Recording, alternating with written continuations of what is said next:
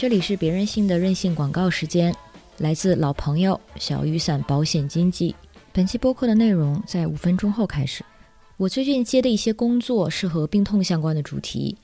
也去读了一些相关的东西。我发现，在关于病痛和痛苦的体验中，最让人难以承受的，往往不是疼痛感本身，而是疾病产生的对人自我的冲击。我们会感到身体的控制权被剥夺，会感到旁人无法理解的孤独无助。而且，就算是被人包围，但是也没有人真正能理解你的痛苦，因为痛苦永远无法用语言准确的描述和传达。更重要的是，几乎所有在被疾病常年所累的人，都会在痛苦的体验中提到一种自我的丧失感。换句话说，就是不能再确知自己是谁。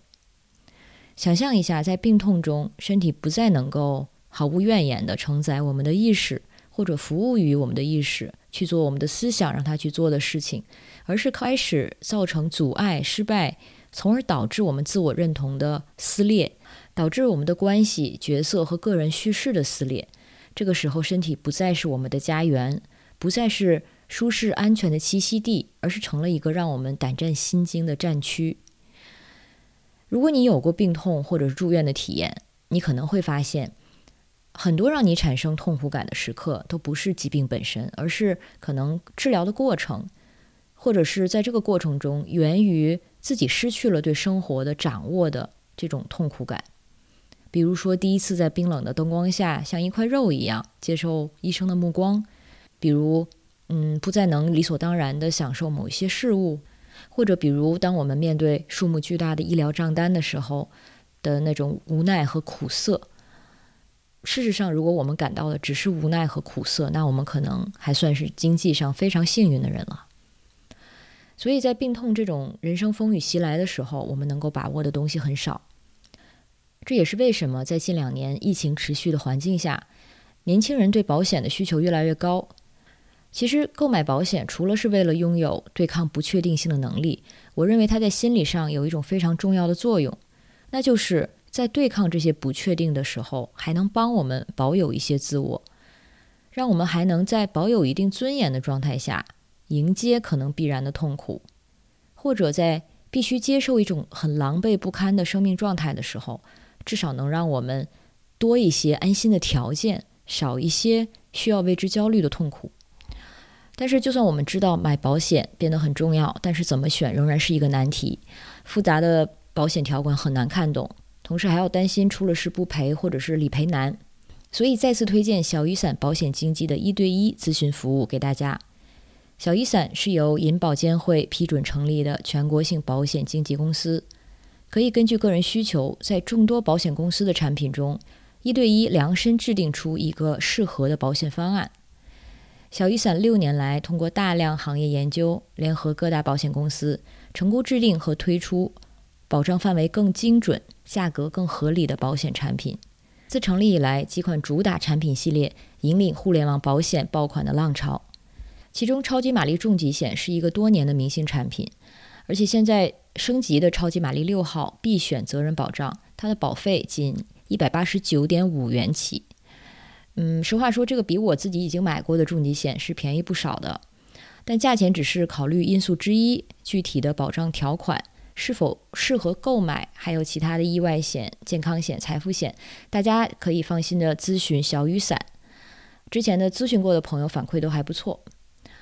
感谢小雨伞保险经纪对本期节目的赞助。这次还是给大家准备了两个专属福利。第一个呢是一分钱保险咨询，在 Show Notes 中可以点击链接，花一分钱即可领取原价为六十八元的一对一保险咨询服务。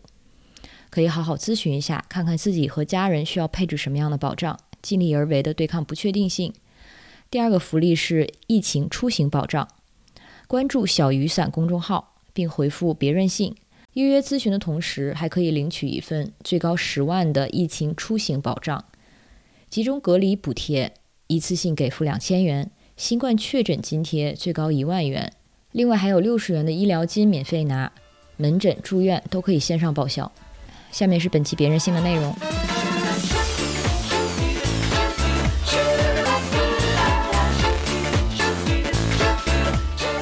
Hello，大家好，欢迎来到别人性，我是 Alex。今天这期节目的嘉宾是马蒂和 Lisa。马蒂是青年媒体 BIE 别的的内容总监和主编，然后 Lisa 是青年志的创始人和主编。大家先打个招呼吧。大家好，我是 Lisa。大家好，我是马蒂。马蒂的播客首秀。对。然后马蒂也是我的前同事、前老板，就是大家知道之前那个我在 BIE。做编辑嘛，然后 BIE 和青年志其实都是有十几年历史了吧，创建至今。而且呢，作为现在作为媒体平台，以现在媒体平台的平均寿命来看的话，算是很长青了。甚至相信听节目的朋友很多都是这两个平台的粉丝。但是近近几年的这个文化媒体环境，尤其是今年。嗯，这几个月以来触发的进一波的缩紧，还有抽干，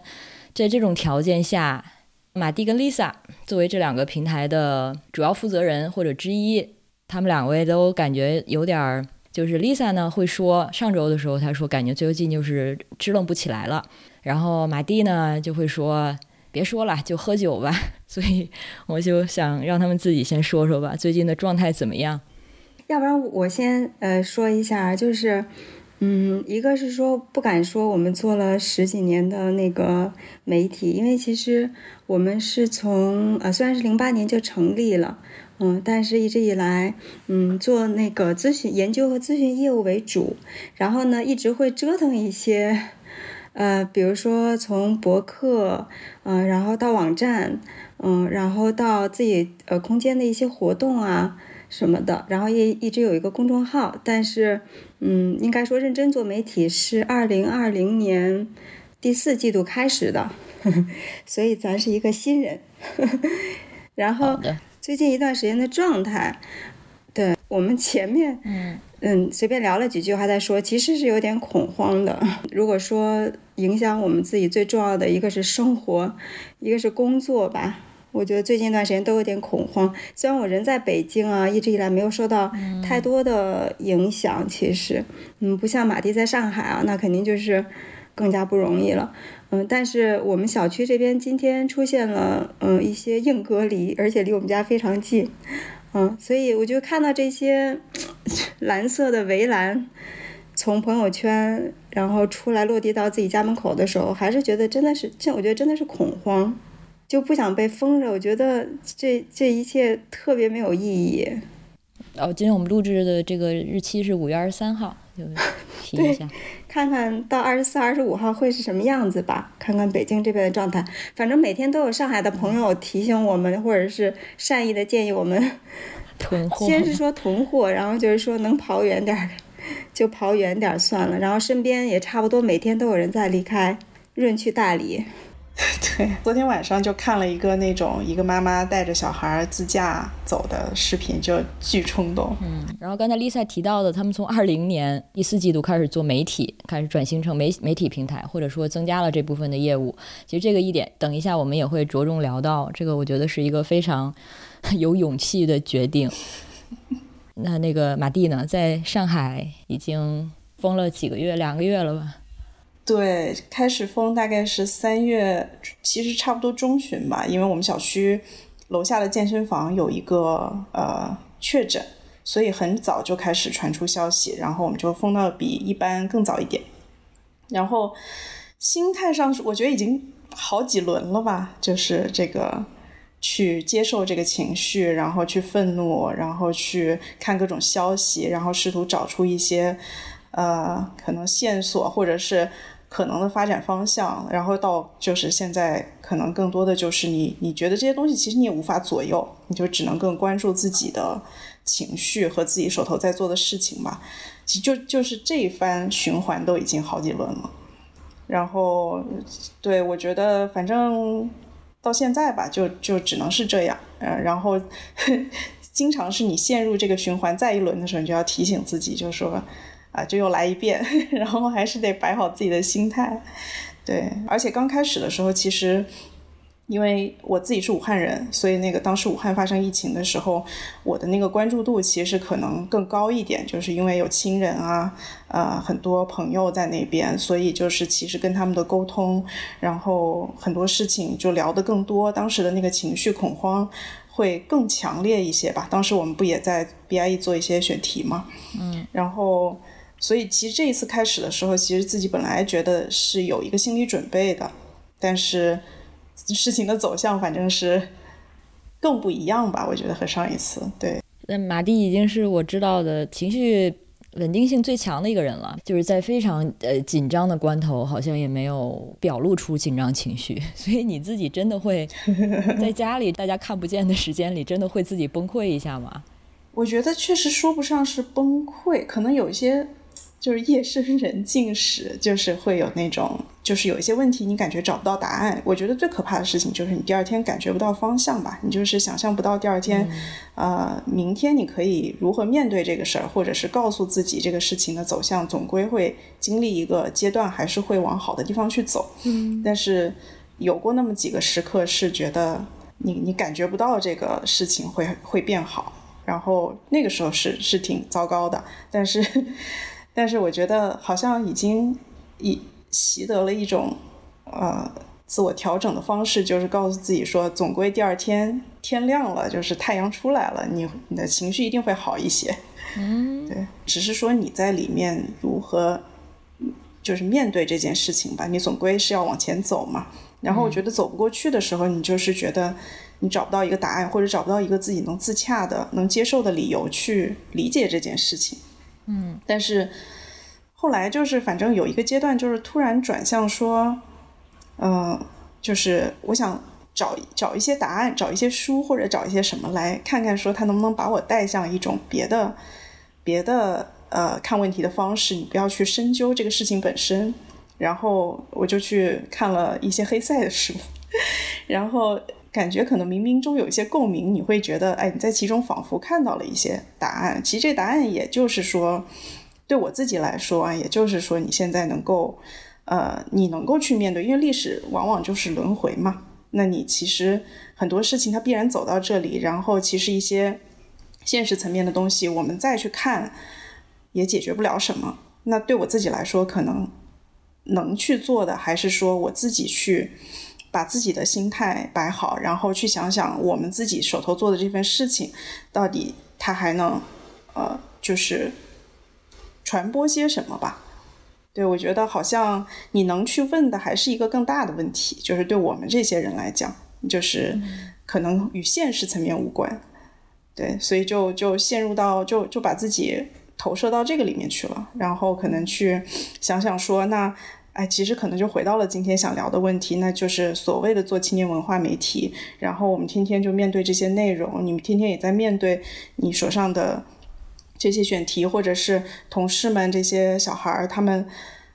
他们的情绪也更糟糕。那那你怎么去回答他们的问题呢？或者你能做些什么，至少能够帮到他们呢？嗯，我觉得他们也在很奋力的在里面找方法跟答案。然后你最后就会发现，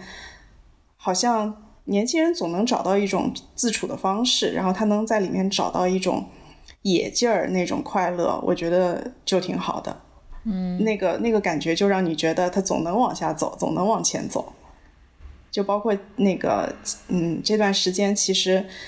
呃，就看到北京它的状况，因为跟上海不太一样，还不至于大家全都封在家里。但是我就会看到一些那种，呃，大家都在街边，就反而大家都被赶到了，就是年轻人吧，至少都被赶到了街上。亮马河。对，然后呃，就是可能酒吧也都只能在外头喝，然后。呃，昨天也在跟同事聊，然后他们也在说，就是现在只要有人叫，就一定想出去，就是想见到人，跟大家在街上待着，然后就能相对能解决一些自己跟自己解决不了的问题。那我觉得这个状态就挺好的，而且我就可能远远观望吧，你看到这个场景就还觉得这个好像就是呃，当初我自己去北京的时候，对，就北京给我的那种吸引力，嗯。我之前在 BIE 的体验也是觉得，就是他对于青年文化的那个关注点是可能会被一些人称为是所谓地下的，但是我就觉得就是犄角旮旯的一些在大环境下的呃小角落，但是它总是存在一些力量。不知道 Lisa 这么多年就是跟青年文化，然后做商业咨询相关，对这个青年文化怎么看？嗯，我刚才听那个。马蒂讲的，我还挺想先回应一下的，就是因为我觉得真的挺了不起的。我们，嗯，最近的时候，我们编辑部也做过一次，呃，线上的一个聊天。在北京的同事，或者说没有在上海的同事，反而有的时候会更加的觉得很无力，觉得很愤怒，然后有的时候会说，就像我说的，支棱不起来的这种感觉，就是工作的状态挺低迷的。然后我们会发现。我们最近一段时间最高产的两个同事在上海，然后我们就会觉得特别的汗颜，就是说是怎么怎么做到的？为什么嗯他们在上海一直都封在家里这么长的时间，嗯，然后反而会嗯更加有力量，更加的高产？然后我们同事说他确实也是，嗯封在家里的时候，很多时候也需要有一些。工作，然后让他转移他的注意，然后另外一个就是他们反而会觉得自己，我觉得说白了就觉得自己活着还有点用处，有点意义。比如说他们可以当一个这个楼里的团长啊。然后今天早上我们开一个 catch up 会的时候，有一个同事还说，呃，他们在群里看到有一个八十多岁的老爷爷因为眼疾要去看病，但是呢，他们那边因为有阳性，所以最近没有做核酸。啊，不做核酸的话也不能去医院。然后他就气呼呼的说：“一会儿这个会结束完了之后，我要去帮这个老爷打电话，因为他的耳朵也不好，呃，也没有办法去，呃，给居委会打电话沟通这些事情啊什么的。就真的还挺佩服他们的，包括马蒂讲的这种状态。因为我我觉得在北京我还什么都没有经历，我就已经会经常睡不着觉，然后这种没用的感觉，我觉得再上一次就是。”嗯，那个小花梅的那个事件的时候，就是整个春节期间都觉得自己很没用，然后也没有干什么事情，好像也使不上劲儿，挺无力的。嗯，然后呢，我还请了几天的年假，反正就支棱不起来了，我就继续给自己请年假，说在跟家里再待呃待几天。然后有一天在微信群里看到我们编辑部说要讨论一下这个选题。嗯，我就进了那个通话，听了听，然后一边听着，我我就真的很低迷，我就躺在床上，大白天的，我从床上蹦了起来，我说我跟你们一起做这个选题，嗯，我就觉得就是这个就是那种年轻的那个劲儿吧，就是他会有点痴痴的，因为我觉得在讨论那个选题的时候，他们会提出一些问题，所以我们叫问题青年，很多时候都是从青年的发问出发的，我觉得他的问题挺对呀。我解决不了那个很大很大的问题，但是我先解决一个小的、很真实的一个问题。当时他们提的那个问题就是，我们可以用什么样的框架去理解这件事情？我们目前为止理解这件事情充分吗？全面吗？如果我们有更完整的一个框架去看它、去理解它的话，会不会我们能发现一些思路？会不会也许这事儿不是完全无解呢？然后他想，哎，我觉得这问题挺 valid，可以做。然后就从床上蹦起来了，对。然后其实最近，嗯，我觉得上海疫情期间，很多时候也是这样子的。我觉得特别可贵的是这些问题吧。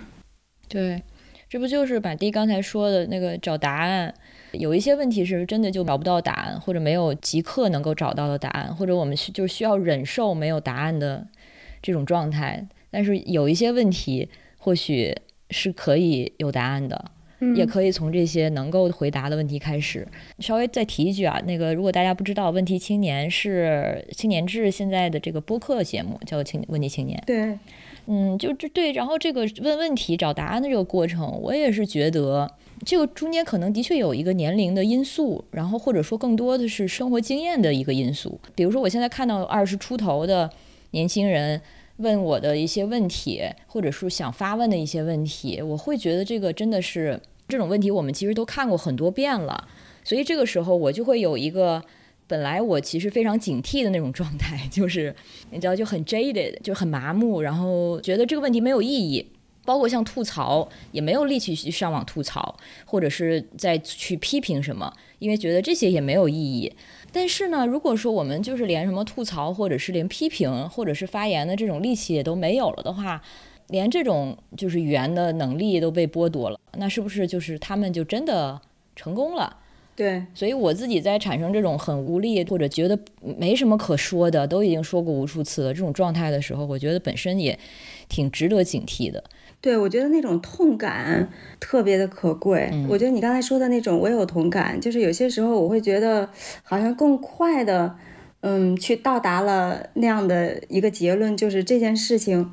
我实在是做不了什么。嗯，就是 这件事情没有办法解决，没有没有什么答案。然后我们可能不知道是不是因为这个 年龄啊、岁月的历练啊，你就好像。让自己保护起来，没有那种很强烈的痛感。但是我有的时候会看到这种痛感，在那些很年轻的，然后也很就是他自己会很真实的感觉到痛，他不问不行，他就还是要问。我们在五四那天晚上做了一个围炉，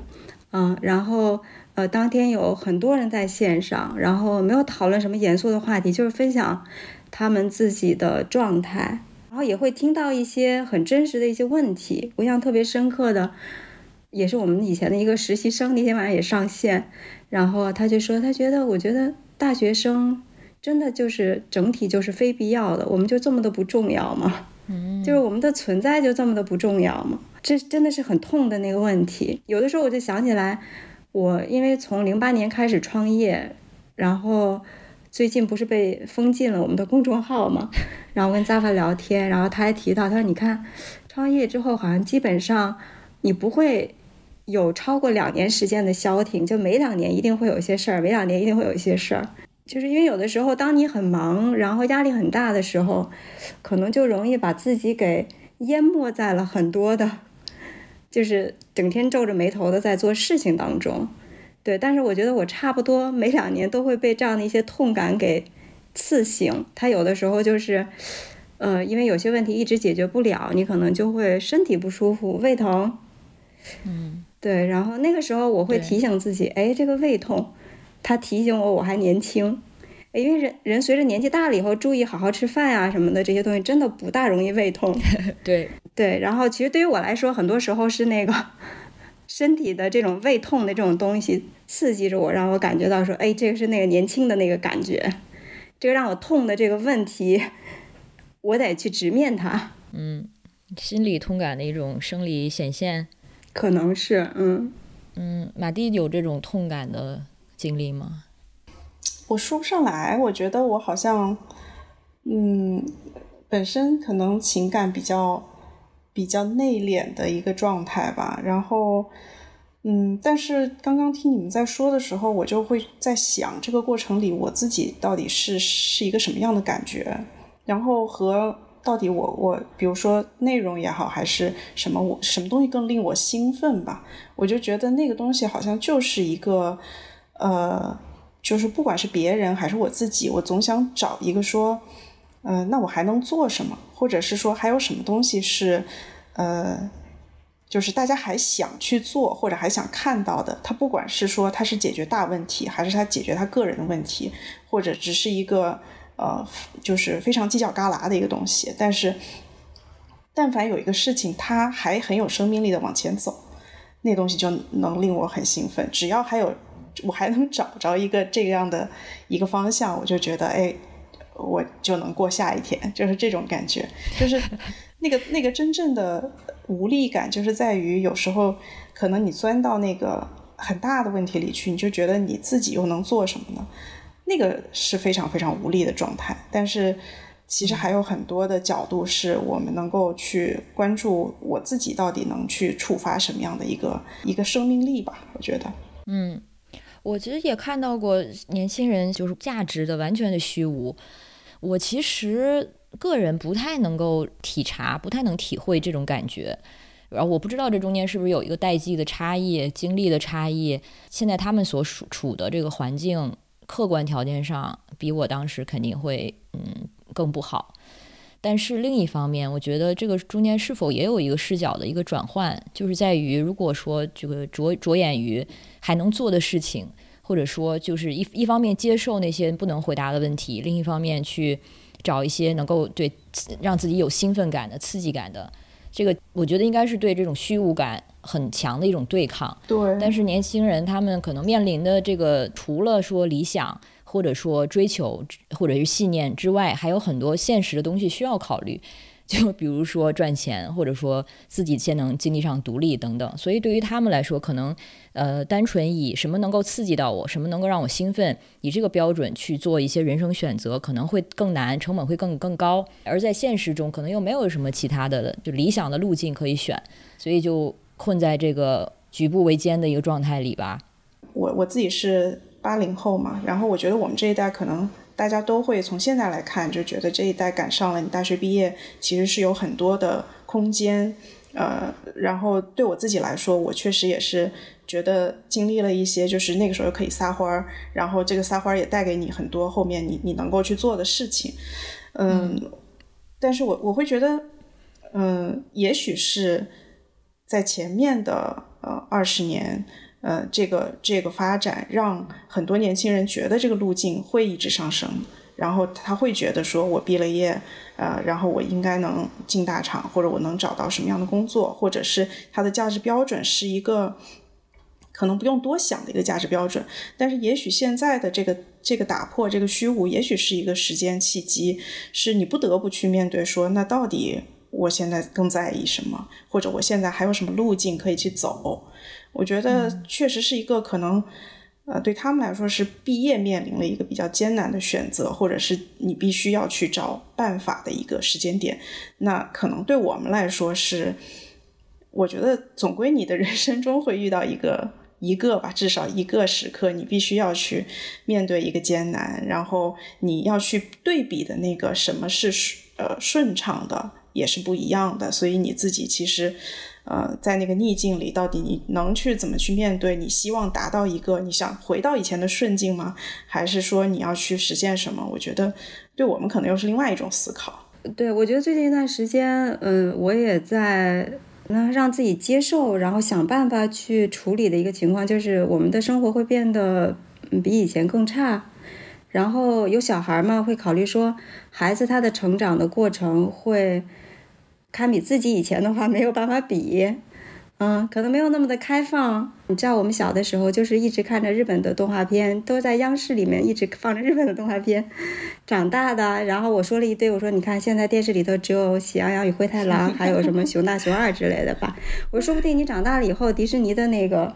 嗯动画片也不这么容易看到了呢。对我有时候就是会在想，说我和我的下一代，我们应该怎么样去面对今天，或者说。接下来的那个生活，对我觉得都会觉得很难。像我们这种，像马蒂说的，算是比较幸运的，在我们 成长的时候，大学的期间，对吧？我们就老说我们大学的时候可以真的不怎么读书，真的玩儿。但是你看现在的大学，他们多紧张，他们哪里敢这样做？要实习，要为自己积累一些好的履历啊，等等的。然后工作的时候，真的还是，嗯，赶上了一个很开放的这样的一个时代。对，所以在今天，我觉得确实是完全不一样的。所以不同代际或者年纪差一点的，他的那个个体经个体经验的可分享性，有的时候确实也没有太多的可分享性。对，所以我我之前对是的，对我前我之前在想说，嗯，咱们姐姐们分享些什么呢？我想，我们分享一些什么东西是有意义的呢？我觉得很多所谓的，就是我觉得在个体感上的一些比较运气好的事情，嗯，然后做成了的事情，就是 what worked，很有可能是不太有意义的，对。但是可能那些不 work 的事情还会比较有用，就是我觉得那些逆境、那些比较倒霉的那些很 suffer 的 一些事情，可能还有一些通通用性吧。嗯，但是那些可能在我们自己这边觉得 work 了，或者说就是仅仅是运气好，嗯，但是就不一定对于其他人来说是有意义的。我觉得这个也是这个，这尤其是这几年，我觉得变化更大了。嗯，就像咱们前面说的，我觉得二二年的疫情跟二零年的疫情都是完全两件事情。所以那天我也是在微博上转了一条，也是戴锦华戴老师，好像就是说这个疫情，大家不要再说希望回去前疫情的时代了，回到正常生活这种说法，它本身就是谬误。我们首先不可能回去，然后另外我觉得我们也不应该想回去，就是之前的这种。在我们当时看来是正常生活，但是现在可能或者之后又变成了某一种黄金时代，必然它就是应该更短期的，它是一个阶段性的，它不应该是被当做常态的。如果从这个角度来说，我觉得其实我还挺幸运，就是说我有机会接触到或者经历现在我们这个时期，然后提醒我说，哦，世界。并非是像我们习惯的之前的二三十年那样子，而现在这个阶段的话，还是回到马蒂说，它并不是我们就没事情可做了。所以，我们之前的经验，我其实觉得还是有价值，在于至少它虽然它不能当做我们的现在的一个标准，它但是它可以提醒我们事情它或者世界它可以是什么样子。我们曾经享有的，或者当做理所当然的自由啊，或者是嗯其他方面的一些呃流动性。我记得就就在几年前，大家还都都在说要做 cosmopolitan 世界公民等等，那些以前的一些常规化的东西，它是提醒着我们这个世界可以那样，而也可以仍然被当做一个追求的标准。也就是告诉我们，现在我们所在的环境，它仍然需要我们有所动作、有所对抗，而不是就继续麻木和虚无下去了。对，然后我想就是补充一下你前面讲到的那个虚无哈，因为我们也经常聊这个话题，包括和我们的嗯读者群呀，然后就是大学生呀，二十岁出头，嗯，我觉得还有一个跟我们以前不一样的，就真的是现在非常极化的这种言论的一个环境，嗯，现在社交媒体的环境跟。以前也很不一样，所以就是有一些大学生就会说，在今天很难相信什么东西，嗯，就是不论看到什么，他首先都得要去怀疑，看的越多越会去怀疑，很多东西都是被翻转翻转的，一再的颠覆。对这个，嗯，我我自己也有很深的感受，就是因为我们做 BIE 这个媒体，其实也就两三年，就差不多就是疫情这段时间，然后之前嗯是做 VICE，然后。从那个时候到现在，你就明显的感觉到是从千千禧一代就是到一代一代的往往后去变化。然后我觉得在千禧一代来说，其实还是有一种我们很想宣扬那种，呃，你能够去追求你个性化的喜欢的东西，呃，你就觉得是可以鼓励这一切，大家也都是感同身受的。但是你到越越往后到现在的年轻人，中间是经历说大家去讲躺平。啊，我就那个时那个转换的过渡的时期，我一边在理解这个躺平到底是什么，一边又在想说，他们躺一躺，你总归还是要找一个站起来的方向。就是我觉得好像 年轻的劲儿应该就是要这样的，但是到后面我我现在就是越来越能理解年轻人说的这种无意义吧。确实，他们面对的现实是这个样子的，呃，但是确实我也从中还是觉得能感受到那种，呃，他们会去。宣扬和享受这种无意义，其实也是在试图寻求某种意义。我想让 Lisa 跟大家说一下，因为刚才 Lisa 谈谈到之前从零八年开始，大部分时间是在做那个给商业做文化、青年文化咨询这方面的服务。说实话，我一直觉得这是一个非常独特的路径，而且很讨巧。不是取巧啊，但是是很讨巧的。然而呢，二零年就是在一个已经媒体寒冬已经来了的时候，你们却决定开始做媒体内容，而且做的就是很劲儿很正的那种，就跟 B I E 这就是屎尿屁很多，反正内容还有点不一样。我当时就很好奇，然后也问过 Lisa 是怎么想的，然后她当时给我的答案就是很直接，就是赤子之心吧，然后就也没想太多。就觉得好像这个时候到了，来自于某一次胃痛，没有，我是开玩笑的。就但有的时候，我觉得，我觉得我开始去刚刚开始找工作的时候，就一下子进入到了一个行业。然后青年志其实还是在那个行业当中，就是呃，我硕士的时候学的是社会心理学嘛，然后学了一些定性的研究方法。然后开始找工作的时候，我就挺消极的。嗯，然后就是在有一次，有个朋友介绍说，哎，你你你这可以去干一个叫 market research 的事儿，然后你这 qualitative 这种人才挺缺的，然后我就去了这样的一个外企，嗯，后来就会发现说，哎，这事儿确实，嗯，不就是做做采访、写写报告，然后有的时候做些案头，呃，然后嗯，就像你完成了一个 essay 一样，然后就可以拿工资了，然后我就挺开心的。所以基本上就是进入到这一个行，然后呢，嗯，青年志我们在零八年成立的时候，嗯，其实还是延续着这个叫做 market research 或 consumer insights，啊的这样的一个行业，呃，但是我们带入了一个新的视角，嗯，就是因为呃，在这个行业当中很少有能够从一些相对宏观一些的。社会文化变迁呀，嗯，然后呢，文化族群呀这样的角度，所以就是我们会结合，比如说，嗯，一个社会变迁是怎么样的，去理解中国不同的代际，嗯，然后再结合一些呃人类学的民族志的一些方法，呃，能够更相对来说更丰富的，嗯，去描述一下这个人群，然后他们在某一方面的一些需求，对。然后对于很多的品牌或者企业来说，就是帮助他们去理解，嗯，这种一开始他们只理解消费者，后来我们跟他们说，你们得理解这个青年人当做 human beings，然后还得理解青年人群他们整体的一些文化、一些变化，对，所以就成为了逐渐逐渐的就成为了这样的一种呃文化视角的一个咨询，对，所以就是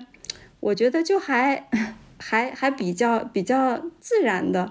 这样的一个变化，因为呃，首先是自己找到了一个可以维生的这样的一个生计，然后又在想办法把这个生计变得就是自己觉得更自洽一些，嗯，然后所以我觉得一直以来我们是希望嗯能够帮助那些企业去理解人的一些需求，理解他们是谁，然后我们总是告诉这些企业。嗯，如果你理解的更多，你可以更好的满足他们的需求，不只是他们的一些使用过程中的功能性的需求，还有他们的比如说身份认同的需求，嗯，他们的连接的一些需求，等等等等的，嗯，然后所以这个就是呃我们基本上的这样的一个脉络，嗯，但是仅仅是服务于那些客户的话，总觉得还有挺有一些亏欠感的，我们总觉得我们的屁股是坐在这个年轻人群体或者青年文化当中的。嗯，所以我们也会一直以来，从我前面也讲，从一些博客的年代，嗯，就开始，呃，也会写一些博客，然后也会做一些青年的活动，一些 party 呀，呃，以前的黄油青年会议呀，啊，这些我们都呃一直在做，也不知道应该把它放在这个商业模型的什么位置，但是就是觉得该做就做了，呃，当然这过程中也会有过挺多次纠结，然后我们也嗯做过不同的一些尝试。嗯，在二零年之前，我们甚至还尝试过 to C 做一些，呃，小的一些产品呀之类的东西，周边呀之类的东西。对，反正一直也是在折腾。嗯，然后二零年疫情的时候，有一段时间就是，嗯，觉得，我觉得大家都会觉得挺有点虚无的感觉吧。就是疫情期间的时候，呃，那时候在家里，有的时候你会觉得，如果我不做我现在做的这些任何的项目，会有任何的不同吗？如果做了之后又会有任何的区别吗？对，就这些事情，其实我觉得对于我们来说还是有这个影响的。呃，我其实从二零年的初开始也做了其他的一些尝试，比如说做这种商业读者的社群呀，嗯，然后也做得更媒体化呀，嗯，然后和一些互联网平台有一些更深度的呃一些合作呀，等等这些东西，可能自己一度也非常自大的。以为可以和科技 一些更本质性的东西去合作，或者是呃一些所谓的 impact fund 之类的商业的力量、资本的力量去合作，对，嗯，然后到二零年底的时候，我觉得对于我来说是接受了这样的一个现实，就是可能时候没有到，可能我们真的没有那个能力，嗯，然后我真的嗯不能够让青年志完全都是浸淫在。嗯，这个商业的这样的一个生态里头，不论是跟客户、跟平台、跟资本，我觉得它仍然是在那个圈子里面，嗯，就是没有办法，嗯，脱离于那个圈子发出一些声音的。对，所以我们在二零年，嗯，第四季度的时候就决定说，我们还是直接面对年轻人发出一个声音吧，嗯，然后当时也 也觉得大概也可以去。接一些商务吧，所谓的也能够养活自己吧。然后我做了没多久之后，我就发现，哎，我的这种定位其实不大好接商务，也不大能养活自己。我回去以后跟我们的这个核心的团队，我们的 partners 讲这件事情啊，我就摆烂了。我说不行，这个定位看来真的是不大行，咱也不是那消费类型的那种特别生活方式类型的，也不太好接。对，但是其实大家还是都很支持，我也给全公司发过这种问卷，因为有一度我想说，如果大家觉得青年制作这个事儿不值得的话，我可以不用拖累大家，我们自己我自己出来做。然后全公司的问卷收回来的时候，我觉得大家还是肯定这个我们在做这件事情的，嗯，就是做媒体这件事情。对，可能他们是做研究，他们是做咨询，对，然后他们知道他们可能还得多做几个项目，为了我们这边。要做的这些发生，嗯但是他们还是，嗯，觉得这个东西是值得的，这是青年志应该尽到的一一个角色和一个责任，对，所以我们编辑部现在虽然挺小的，就那么六七个人，但是我们其实也是举全公司有很多他们在做着项目、做着咨询的同事的，嗯，举全公司之力在维持着这样的一个小小的功能，嗯。因为听起来，你说你们决定做媒体这个决定，就有点像马蒂刚才说的，在想我现在能做点什么，还能让自己学得兴奋，感觉就是这么一个答案，就觉得嗯，做媒体好像感觉是对的。嗯，对我听上去就会觉得，因为我们经历差不多同样的一个时期，然后就会觉得做公司这个事儿都经历过了一个学习的阶段，然后呃，总觉得要去。其实是一个从内容或者从文化出发的人，但是你要去理解这些呃商业的模型、商业的方式，嗯，但是我觉得这两年其实真的是就是刚刚说到逆境一样，它给了很多人反而是可以放下这个东西，真的是，假如我不讨论这个，我能不能先把事儿做了？不考虑呃，你先想好这个商业模式是什么，然后去测试它行不行，就是等等的这些事情，我是觉得这个推动力。就在当下，感觉很强，会比以前更强一些。对，所以刚才 Lisa 说到，发现哎，好像用媒体的这个身份做商业不太容易啊。我跟马蒂 就是都露出了会心的微笑。大概就是因为确实是比较无知者无畏吧。当你很想做一件事情的时候吧，你就会对说服自己、说服别人说这件事儿能做。对。我之前理解 Lisa 之前有包括在做咨询的时候，或者提供这种文化洞见的时候，像你们说的，其实你们还是根植于文化本身的。那那个时候好像，呃，至少一度商业还是能够养文化的，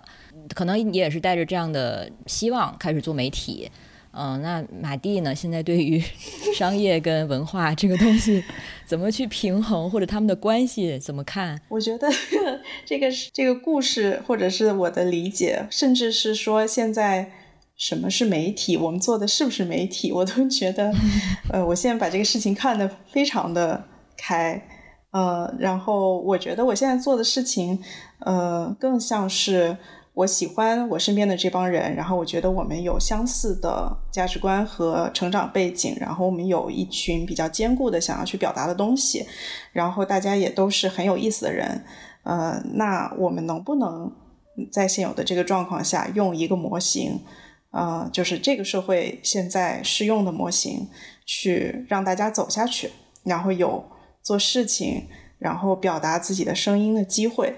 呃，至于里面的。很多东西，它到底，比如说这个是不是媒体，是不是当下的环境里需要的一个媒体，呃，或者是在当下的商业环境里符合这个模型能够去生存的一个媒体，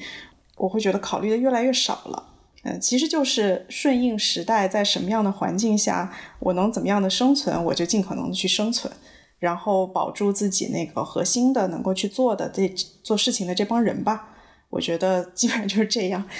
因为刚刚听 Lisa 讲自己整个的这个 心路历程，然后我觉得好像似乎有一种完全可能有点反过来的这样的一个成长路径。因为我自己，呃，其实一直以来就是就是读书的时候就觉得我很想做媒体，然后呃，但我我因为我一直是一个外语学校的路径，所以我就是去读的外语，然后也没有参加高考，然后一直是这样一个比较呃。就是方便的一个路径吧。然后本来也是想去考新闻啊，学媒体的。结果反正就总之，我觉得我自己的角色一直处在一种对媒体的一个向往里面。但是就是在那个很宽松的环境下，就是呃跟朋友一起玩，做独立杂志，然后那个也因此就是反正就毕业了，也就就甚至还没毕业，我就去去了一个杂志了。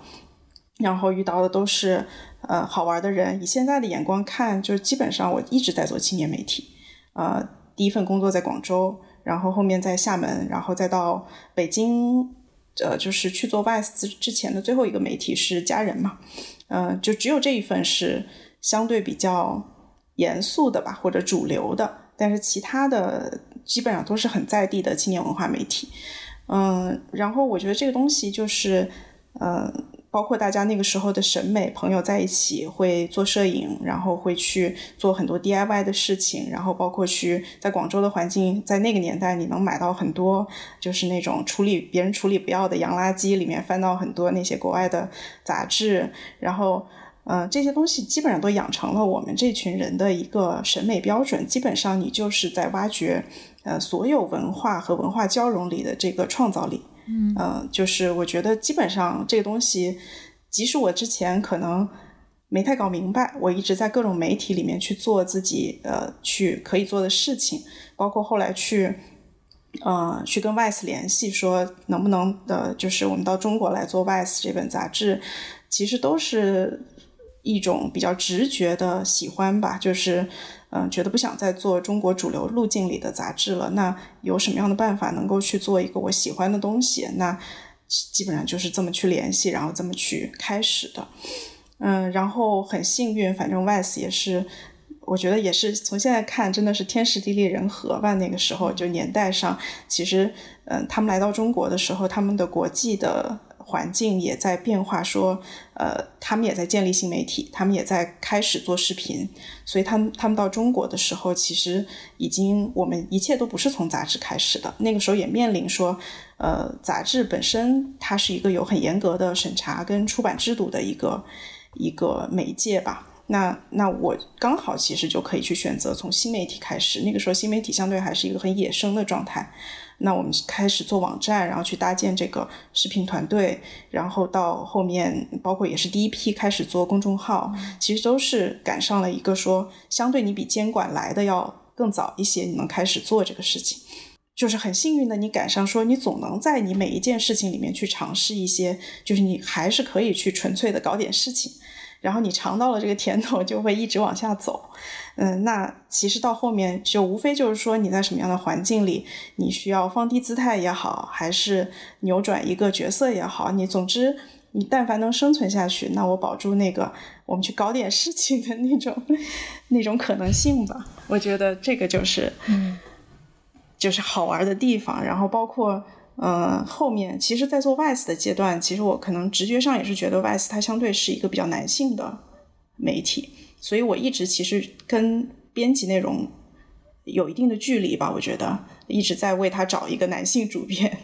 然后一直到后面那个开始做别的女孩，然后呃，到他转化成 BIE 之后，我觉得我自己也是才觉得说，我我我是不是应该去直接来去做这件事情，因为他才是你最直接的每天去面对你的受众。我觉得其实做到现在，你就会觉得新媒体的好处就是它是一个非常呃灵活的，嗯，非常就是。流动性的吧，也可以说，就是你每天能感知感知到，呃，受众到底是什么样的一个情绪，就是，就几乎是那种，嗯，集体情绪是每天都在发生的。然后，呃，然后你你在里面能够提供一个什么样不一样的视角，嗯，反正到现在为止，我就觉得，其实媒体不媒体都。都不用再去考虑了。我我觉得我更在意的就是，嗯，假如大家确实，我觉得现在或者是接下来，年轻人就会面临一个问题，就是信息非常多，呃，他无法辨识里面什么东西是好或者不好。那其实挑选是一个非常重要的一个事情。嗯，那我们其实能提供的一点，或者一直比较坚持的一点，就是，呃，还是第一手的一个体验吧，或者一个感受。呃，这个东西是一方面我们。嗯，去通过一些我们喜欢跟信任的作者去提供这些一手的东西给大家看，呃，另外一方面其实也是用这种方式，还是鼓励大家说你自己也去试试。其实这个从 VICE 到现在还是一个我们觉得还是值得去讲给大家听的一个一个一个理念。我觉得独立思考也是我们一直在说的，但是呃，独立思考它要涵盖的东西非常多。那呃，其实相比之下，我们更能够去。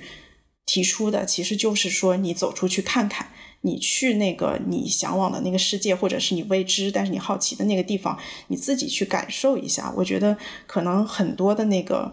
呃同温层也好，还是一些呃未知的壁垒，或者是多重信息网上的真真假假的信息带给你的那种混沌感，可能都会就是消失掉。哎，我还是头一次知道，原来是你你们给 VICE 那个主动去给他们写邮件什么的，然后他们才进入到中国的。对，是的，就是其实那一波就大部分这样这样的独立杂志，它基本上都是有一个呃时装的成分在里面。相对比起来，我自己没有那么呃喜欢这一部分。就 VICE 相比起来，它会是一个更呃接近于真实世界，它更想要去到现场，然后它会把。就是风格、文化和呃新闻杂糅在一起的这么一个一个媒体吧，我觉得这个是它吸引我的地方，所以当时就就刚好也有一些契机，反正就是能够呃直接知道他们是谁，然后就去联系了。对，然后其实现在想想，也大家都赶上了，那个也是前 VICE 时代，就是那些呃原始的一帮呃一帮那些编辑跟创始的团队，他们也是一些就是。比较野生的人吧，我觉得真的是也是很好的一个 timing。对，是的。我在 VICE 或者 BIE，其实我最受益的事情之一就是马蒂说的这种野生性，也包括说打破一些身份上或者是圈层上的限制。像马蒂说，他们一开始做的时候，其实真的也不管。说这个属于什么行业，或者说我是一个什么样的身份，或者说这是时尚还是媒体还是文化还是什么东西，就是自自己觉得嗯这个东西有意思，我想做，然后就去做就行了。然后这个东西产出它也是一个非常杂糅的一个 fusion 的东西，但是我们现在的环境它是或许恰恰就是这样的东西，它才。有足够的生命力吧，就像杂草一样，从那个地砖的缝里面长出来。可能这样的东西恰恰更有生存的空间。它或许也是给大家的一个嗯参考的东西呢，就是不用在意自己的所谓专业或者是背景，以及自己以什么样的角色，自己应该是什么样的身份。如果你看到一个喜欢的项目，即使比如说你想。搞艺术，但是我没有艺术方面的训练，我也不是艺术家，但是你就去做了，那你就是艺术家了。对，所以对于我这样一个由学术体制内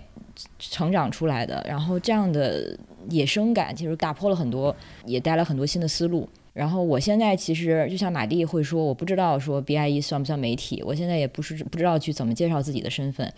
我我不觉得我是媒体人。我是干嘛的呢？就是我现在，比如说我做播客，有的时候策划一些活动，有的没的，可能自己的实践和行为更多的能说明自己的所谓身份吧。但是本身这个身份，一定要说给自己一个媒体人或者什么样的身份，它反而有可能是有限制性的。就这个东西可以就是不那么在意，现在有什么空间就做啥。对，Lisa，那你现在做媒体到现在感觉怎么样呢？这个还是继续想做下去的事情吗？我觉得从我个人来说，真的就是一个全新的东西，一个刚刚入门的一件事情。因为最开始做的时候，嗯，我会想，嗯，反正我们之前做的这些研究，呃，然后也写报告，对吧？然后我们除了那些商业报告之外呢，也会隔几年出一个。嗯，那种白皮书或者说一种报道性质的东西，比如说我们做的小镇青年，呃，或者说是一些九零后人群的，我说我们好像也做过嘛，就觉得感觉应该不是太远，但做了之后会发现真的完全不是完全不是一回事儿，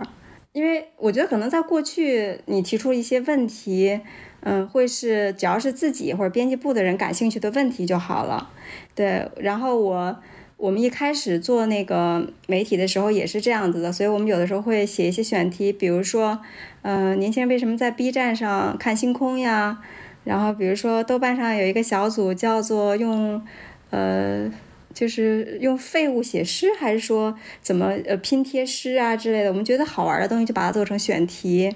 然后或者是说，为什么呃豆瓣上有一些小组里面大家都用猫猫狗狗来称呼自己呀？然后为什么用小蚂蚁的视角去看世界呀？对，就等等这些选题，一开始我们都说，哎，这挺好玩的，就做。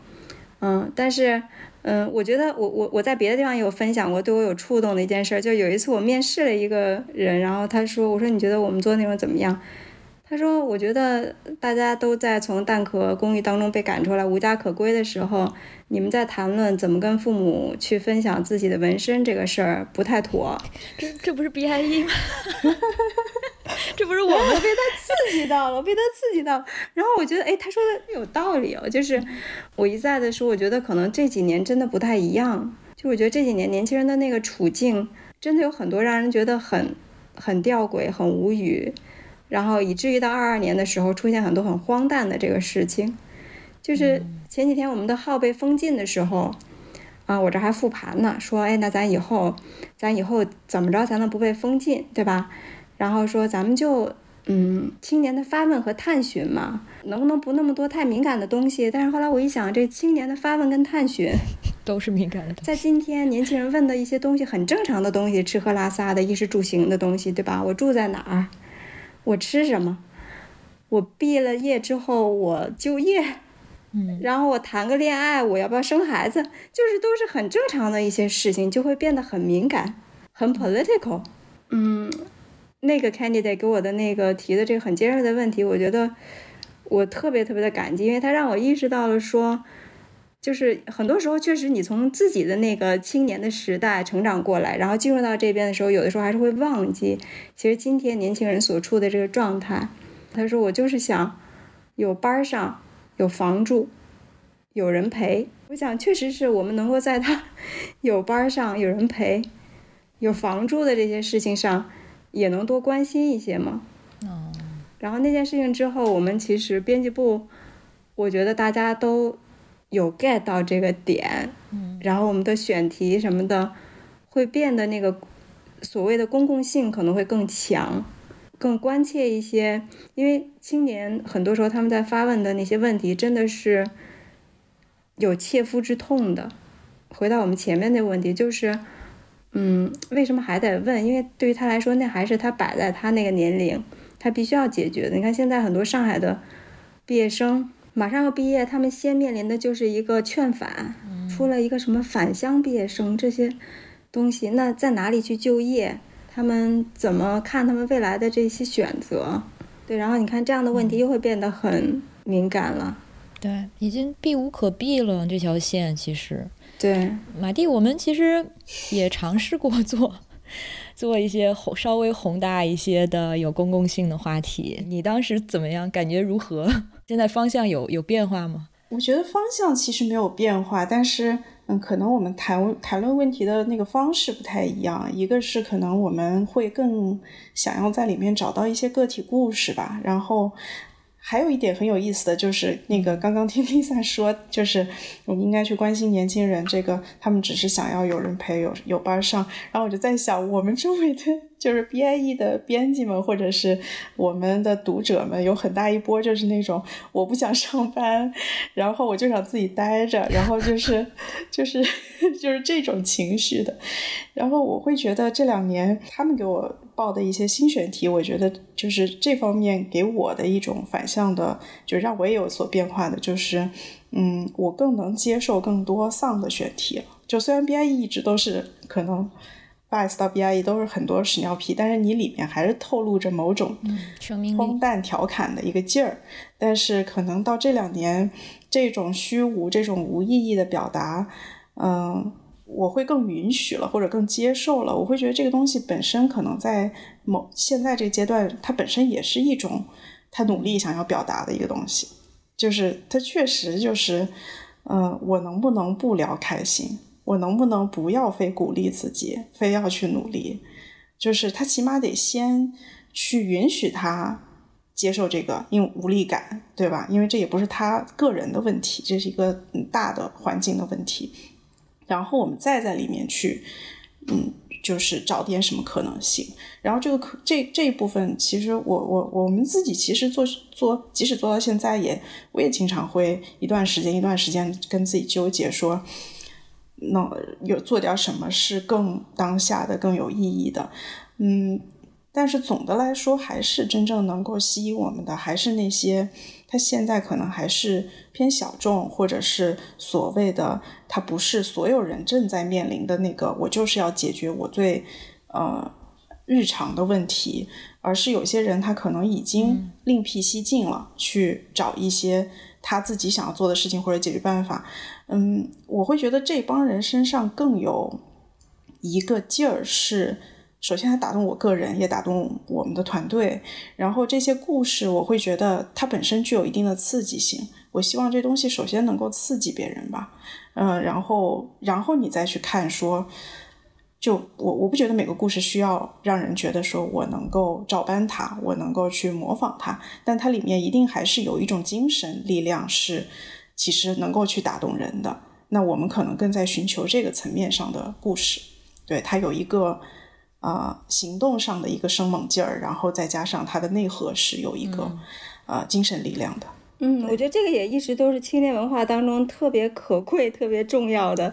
一个部分就是它得有一些比较胡逼的东西，然后有一些小众的，就不知道为什么的。对，而且我觉得，尤其是在今天，就是所谓的有一点叛逆的东西，其实真的是挺少的。对，我觉得他们可能在用一种不一样的方式在叛逆，但这个东西可能一直表现成丧呀、躺平呀。但是我我自己感觉，就这一次疫情，北京、上海，我我自己仿佛重新感受到一些。呃，主动表达的这种叛逆了，然后我就在想说，哎，这东西它应该能带来点什么？对，嗯，躺平，我也觉得它可以是一种叛逆的体现，就是所谓的那种拒绝。如果是躺平，它看起来是消极的，但是也有可能它表达的就是一种主动的拒绝，就是非暴力不抵抗，或者是一种很常见的抗议方式。我们就是就地就。躺下了，不是去去用暴力去解决什么，但是我们就是在街上躺倒。但是他还是和就主动选择躺平，或者是不参与，或者是拒绝现有的一些社会的机制和嗯发生的事件，和被动的，就是不知道干啥了躺平，可能还是有一些不同。对，我觉得这还有另外一个问题，就是当这些词从互联网上被抓出来，然后大家就。呃，不断的去就是扭曲它也好，放大它也好，然后去争论它也好，就是你但凡陷入了这个围绕这个词的意义之争之后，这个事儿就会变得就无法收场，也没有任何意义。所以我就觉得，你其实还是得在这些，就是这些东西肯定是你需要去观察的一部分，然后以此了解现在的浪潮也好，青年文化到底怎么样变化也好。嗯，但是。你到底在里面能够去讲什么？我觉得，就还是每个人身上的故事都还是有复杂性的，它不是简单的他就躺倒了，那对吧？就是这个他他的个体的这个故事诠释的那个所谓躺平，它才是丰富的，然后能够去让人共情的。那刚才 Lisa 说到青年志已经就是现在已经开始被。注意到了吧？可能也是为什么被禁言了。然后之后到底这个尺度在哪里，还需要很小心的去探索和调整。B I E Vice，我们肯定也不是这个审查的 陌生人。那你觉得这几年审查进一步的收紧，对你们具体做内容影响大吗？会不会就算我们之前找这些犄角旮旯的东西，现在也有很多还是说不了了？我觉得实操层面来说，嗯，肯定是有影响的。然后这个最直观的影响就是你不知道你该就是如何判定这个审查标准，就是它其实是没有标准的。那这个这个其实是最可怕的，它相当于训练了很多就是在恐惧这个这个线在哪里的人在做审查。我是觉得，嗯，你是肯定能感受到这一点，但是，嗯。我自己觉得，就是落到实操层面，总归你还能往下进行，你总归能还能做吧。我比较难过或者是说悲观的，其实还是这个温水煮煮青蛙到，我觉得到现在可能十十年以上的这个真正主流的媒体环境的这个变化是。让我觉得挺可怕的，就是因为我其实一直也不是一个主流新闻行业的一个从业者，让你一直旁观这件事儿，然后我们也是属于在这个之外的一个声音，呃，但是你现在回过头来去看这个东西，它对大众的影响，然后也包括是说，我最近一个其实很强烈的一个悲观感是觉得，嗯，我们在刚开始做青年文化这件事儿的时候，是抱着一种。极其积极的心态，觉得我们可以开始融入啊这个国际的这个语境去做文化交流，去把中国的这个文化给它讲出去。嗯，但是到现在，我 就是今年有一种特别强烈的悲观感，就是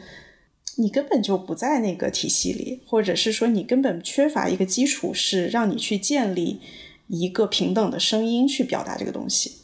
就是你的基础条件是不具备的，让你呃把你扶到那个位置上去讲一个哦，他相信你，你你可以去表达一个中国的声音，然后你去表达吧。就是你根本不存在这种自由的环境，让你去呃激发文化的讨论。嗯，就是这个是让我觉得，嗯，它造成的一个直观的结果就是，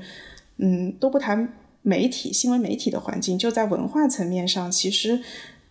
我们。依然还是只能拿出说什么是中国的，或者什么是中国老百姓关心的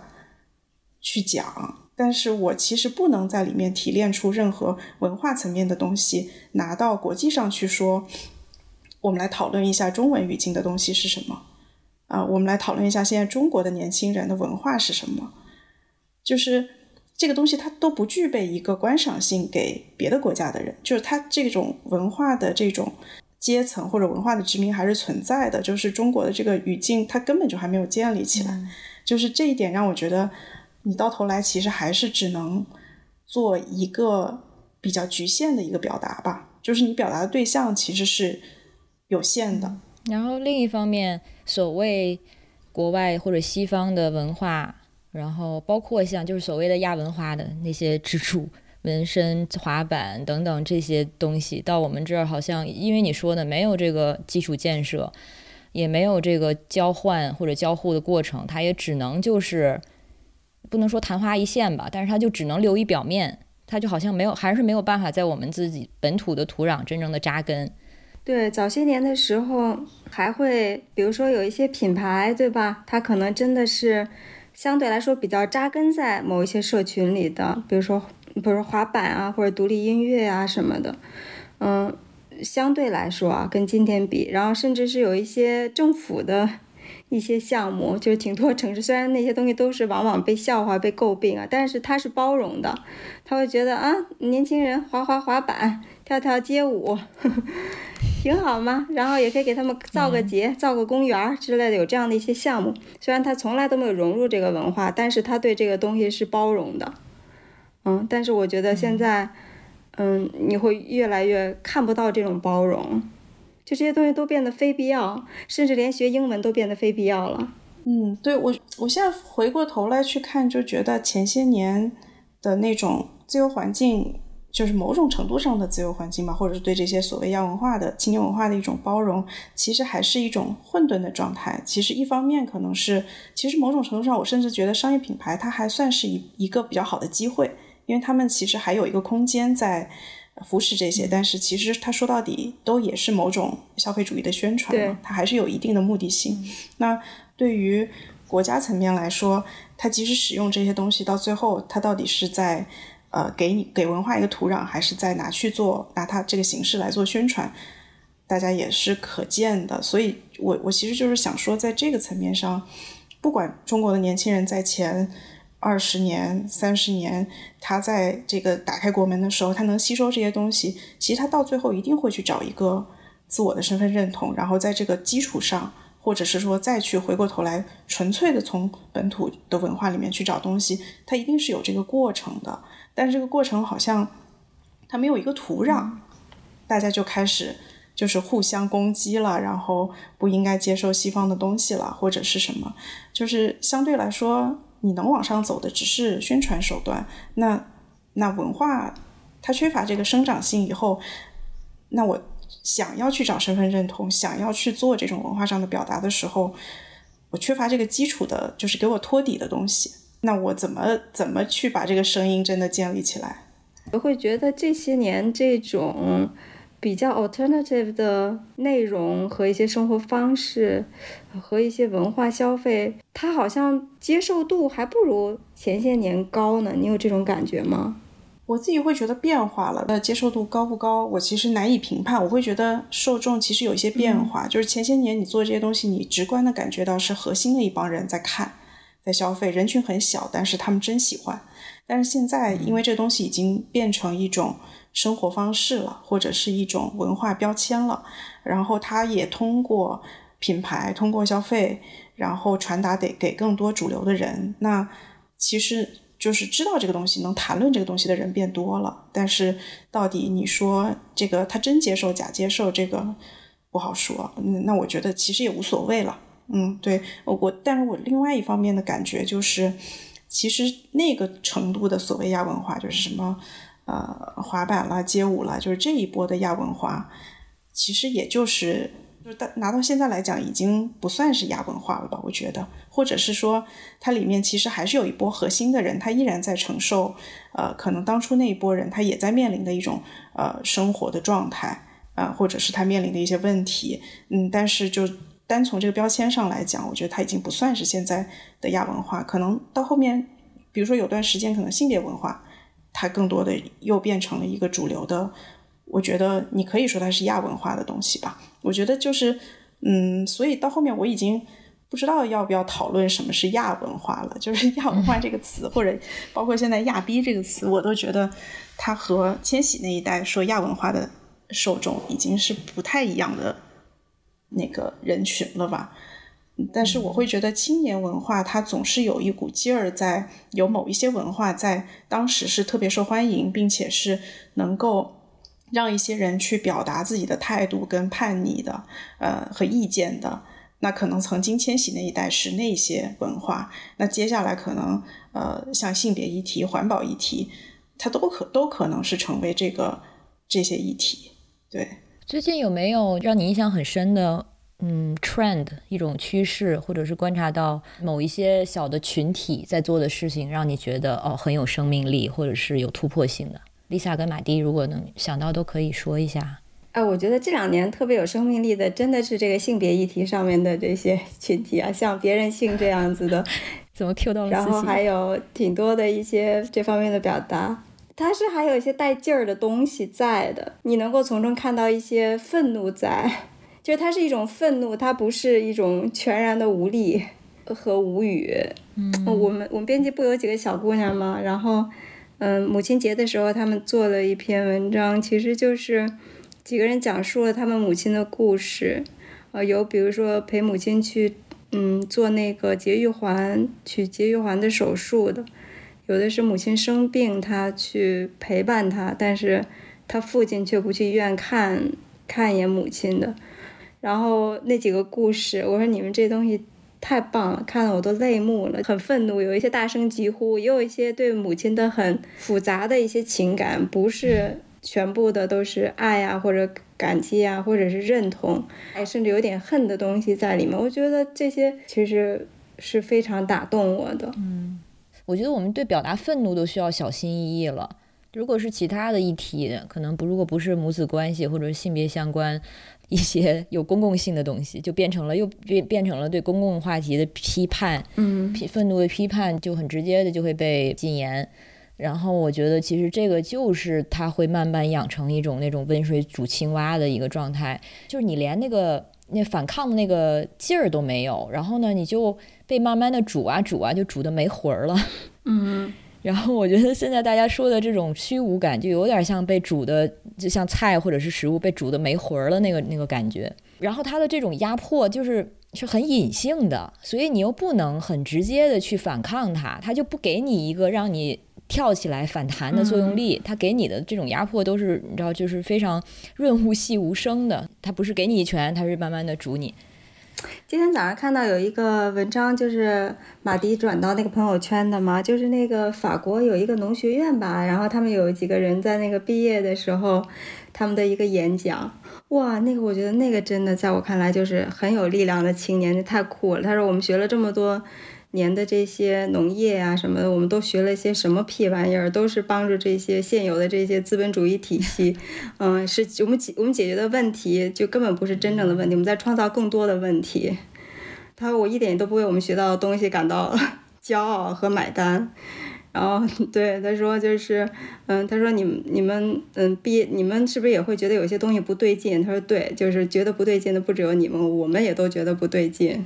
我们好像可以做一些所谓的生态的一些项目，嗯，绿色的一些项目。但其实我们这些东西除了帮助那些就是现有的资本主义体系的维持之外，什么都没有解决，从来都没有解决过真正的环境的问题。然后他说，所以我们他们每每个人都说，他说有的人，呃，可能现在自己在什么做一个蜜蜂的这种蜂场，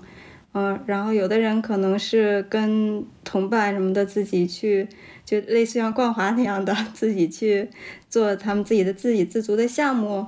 啊，等等，他们都会讲。他说，其实不同的地方会有人在做一些，嗯，不同的项目。他说，所以，呃，大家也要可以考虑一下，转换一下赛道。嗯，就是找自己的犄角旮旯。呃，这种东西真的就是很很带劲。就是当你觉得一个东西不对的时候，你可以去讲出来，然后你还可以自己去找。自己新的对新的赛道、新的行动，年轻人这种不对劲的感觉，他们其实很多人没有这个信心，他感觉有点不对劲，但是别人都是这么过呀，那为什么只有我觉得不对劲呢？那大家现在就知道了，如果你感觉不对劲的话，那是因为真的是不对劲。其实因为做这么多年，有时候我也会琢磨这个事儿，就觉得年轻人其实这个议题可能也就是在。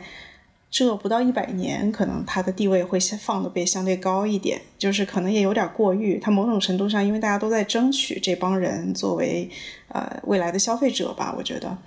嗯，但是我后来想，就是无论如何，就是给年轻人，呃，总归需要给一个空间给他们去表达声音，因为他们就是一帮就是最能够去表态，然后最没有那个负担去能够去。呃，尝试一些事情的人，只是说你需要，如果这个世界足够平衡的话，其实应该不同的代际能够去吸取不同的，呃，在这个里面得到一些启发吧。我觉得这是理想中的一个一个样子。那刚刚说到那个有什么新的 trend，其实我刚刚本来一开始觉得我好像想不到，因为我我后来就觉得说，即使是性别问题，它也只是说，呃。我觉得这个浪潮推到这里，然后我觉得它有点像是一个推动器，但是其实我觉得里面更有意思的还是说有一些这个议题给了一些人，包括女性也包括不只是女性的一些人，呃，更多的动力和一个启发，就是哦，我也可以去做一些事情，我也可以去表达一些声音。我觉得这个就是到底他们在其中具体做了些什么。因为其实里面有大波的人只是追随者，或者是他混沌的追随者，但是其实那个他等于是说他有了一个推动以后，有很多人开始觉得说我愿意去尝试一个这个事儿足够吸引我去做一些事情。我觉得这个这个东西是好像一直存在在年轻人身上的，就是这个他但凡有足够的动力和吸引力，他就去 DIY 一个事情。我感觉这个 DIY 在这些这些年，它依然不过时。然后刚 Lisa 最后说到那个，就是今天早上看到的那个，啊，法国的那些农学院毕业生的那个东西，哎，我突然就就在想，好像确实有一个，就是这个可持续生活，好像是一个我自己觉得，我一直都觉得好像下一代年轻人会。呃，是是他们的一个议题吧？想到已经来了。对，就是这个东西，它不仅仅是一个环保宣言的问题，就是，嗯，其实你说在我这一代的时候，我已经有一些朋友，就是，呃，去就是离开大城市，可能很早就去了去了大理啊，去了景德镇这些地方，就是在呃实践这些生活。可能一开始你你他可能是被一些可能手工艺吸引，或者是某种呃生活方式吸引，但是其实你到现在他们。也有很多人就是在那样的生活方式下去追寻，呃，更所谓这种可持续的生活。但是你现在会感觉到大批的年轻人，啊。就是更容易的去实践这这件事情了，或者是说他们对这个事情感兴趣，呃，不管是在日常中，还是说他偶尔可以去一下，他去感受这些呃农场生活，了解这些有机，呃，或者是可持续的生活方式，比如说造个面包窑啦，嗯，或者是那个呃，是不是自己去种菜啦等等的，嗯，我觉得这里面还是会存在有些人是在。是在就是实践一种好像生活方式，但是其实有很多人，我觉得越来越多的年轻人是在其中表达一个态度了，或者是说我想要呃反对资资本主义，我想要脱离这个卷的这个这种生活，那我可以怎么样降低我的生活欲望，或者是说找到另外一种，就是其实我没有必要挣那么多钱，我也能照顾自己，而且我能跟。啊，土地也好，跟人也好，能够靠得更近。其实我觉得这东西已经在影响更多更多人了。然后就总感觉就是接下来像能源呀、像粮食啊，其实都是会很大的议题。但这些议题其实年轻人已经在在实践一些了吧？就是怎么去应对，怎么去想。对我不是就是这几俩月一直在补那个《行尸走肉 》《Walking Dead》十一季，都看完了。然后越看就越觉得啊，这个其实跟我们现在的现实比以为的要接近很多呢。虽然那是一个后天起的僵尸时代，但是它里面 就是在你现有习习以为常的 civilization 文明，嗯，坍塌了之后，人们要重新看待已有的关系，面对生存这个问题。然后其实这个时候很多问题就会回到更本质性的。加上我们这些年，尤其是可能这今年非常密集的经历的自然灾害啊、空难啊，还有现在的战争啊，然后还有疫情这些环境下，就是还是回到我们刚才说的，就是前疫情的一个所谓的正常的好时代，其实它本身就是一个幻幻象，它并不是我们应该当做常态的一个存在。我个人现在是这么相信的，所以就是现在可能更多年轻人做出了。看似是退出城市，或者是所谓避世，或者是生活方式的一些选择，我觉得他们其实就是对于现在这种变化的一个反应，而且也是一个主动的选择。就大家有兴趣可以回去听《问题青年》跟那个冠华他们做的那期节目是第几期呀？嗯，对，关于建就是建立自己的一个共识社区，对吧？冠华他们做的共识社区其实是对未来的一种创造和一个想象，它不是一个逃避。大概这么个标题，对。如果大家对这个可能对退出城市生活还抱着一些刻板的印象，觉得这个就是要避世了，或者是等等的话，可能是时候调整一下了。我反倒觉得这有可能对于一些人来说是一种更主动的、积极的重新建立生活、建设生活的方式。我还有一个感受就是，我会觉得，就是其实。逃离城市可能也不是唯一的选择，就是因为大部分人的生活可能还是会围绕着一个主流路径。但是，嗯，我觉得还有一个感觉挺有意思的一点，就是大家都好像游牧了起来，就是就是你的生活方式的这个选择会变得更流动、更灵活吧。就是，呃，可能会在两个城市之间，没错，嗯，或者是零工，呃，这种可能性会更高。其实我觉得就是让自己具备一个更应对。就是不确定性的这种能力吧。对，其实是给自己更多的一个选择。还有最后一个问题，呃，大家看着答吧。这个问题呢，它可能就是有点残残酷。就是你们无论是做 BIE 还是青年志，或者是自己参与过的项目，至今有没有考虑过放弃？就是觉得干不动了，动摇了，不想干了。嗯，不想干的时候肯定是有过的，想想放弃的时候是有过的。呃，比如说早些年的时候，会觉得这个开公司这个玩意儿太苦了，不高兴。那个时候怎么不是我想要的？我不是想弄成这样的，怎么会这样？又累又不开心。呃，这种时候，然后再比如说，嗯，前一阵儿有的时候非常不支棱的时候，有的时候也会想，我我我这是在干嘛？然后直到那个号被封禁的时候，我突然燃起了斗志。真的就是那个号被封禁的时候，我仿佛获得了某种确认，就是说我没有一直都是在面向空气，拳头打在棉花上，仿佛这个声音它存在了，而且还获得了回响，而且还获得了重拳。我们那天晚上很晚的时候收到了这个消息，然后第二天我们早上的时候一起开了个会，我们说一块消化一下这件事情，然后就先听一听大家的。嗯，发言他们是怎么想的？我觉得大家都还也是没有丧失那个力量的。然后我自己也是，我说我也是这种感觉。先是说哦，我们还没有炸，哦，这个号还在。然后后来又莫名其妙的隐隐感觉到说，还是可以支棱起来的。毕竟现在这个号都被禁言了，我还得开一个新的小号。然后当我发现自己很自然的想到说，开个新的小号叫什么名字呢？怎么弄呢？这个时候我就想，大概还是不能放弃，大概是 大概是这样的一个状态，又有点燃起来了的感觉了。对，从头开始再做一回嘛。我肯定也有过，但是我这个人记忆特别短，所以我就想不起那种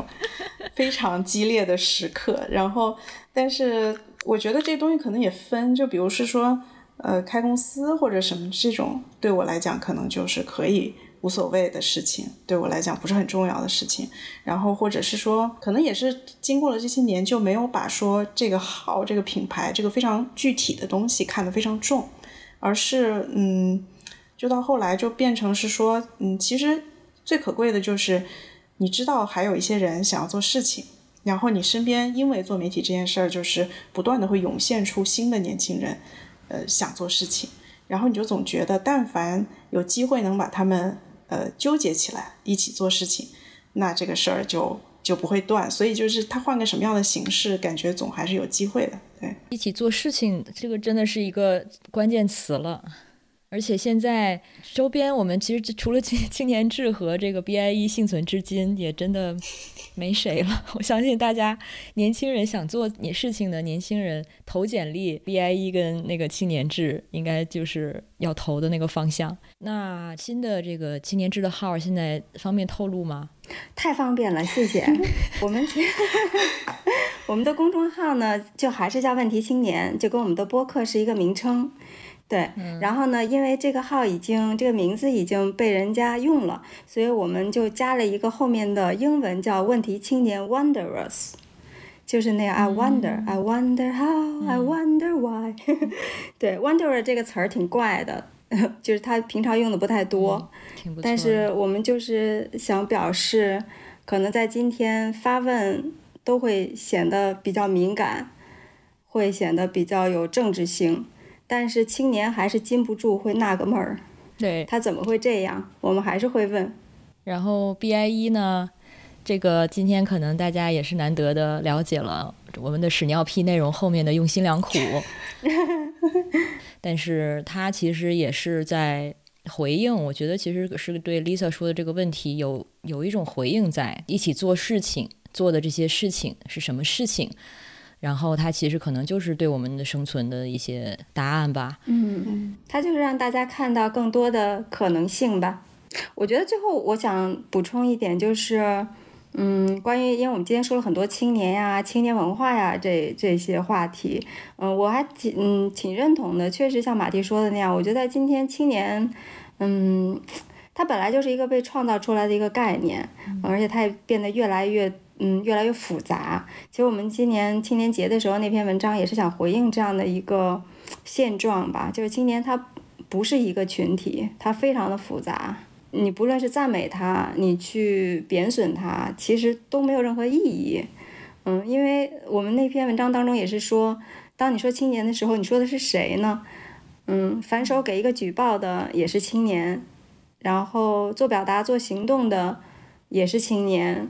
嗯，然后躺平的也是青年，等等等等的，都就是就是他们是非常多的，所以我觉得在今天，青不青年其实不重要的，但是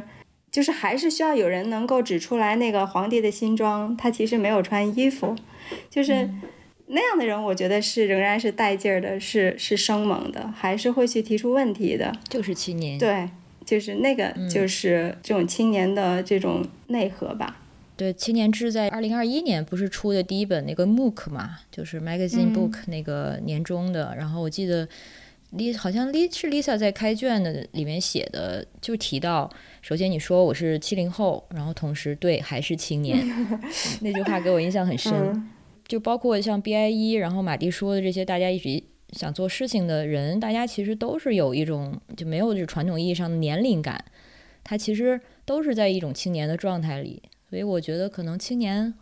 可以形容成是一种状态，而不是说某一个 demographic。对，其实有时候就是想说，大家都回忆一下自己都年轻过，对吧？然后你不要到你社会化特别完成了之后，你就去啊，就是站得很高去指责年轻人，或者是去贬低年轻人。嗯，我觉得年轻人肯定是一个不稳定的状态，是有那个不确定性跟暴力性在那里的，但是。你要去想想，就是你是怎么过来的，然后你你这一切是来自于哪儿，你可能更能理解，就是我们是不是能够好好对话，互相启发这种。是的，而不是站到年轻人的反面。我是还是觉得自己挺青年的，而且希望这种状态不会发生变化。你最年轻了，对，太难得听到这句话了。那个，那特别感谢马蒂跟 Lisa，谢谢谢谢艾莱克。然后希希望大家继续做的，无论是生活，还有在内容的出输出上，一切顺利。大家加油，大家要支棱起来。对，大家都顺利，加油。那好，那就先这样。谢谢啊，我们下期见。谢谢，嗯，拜拜拜拜。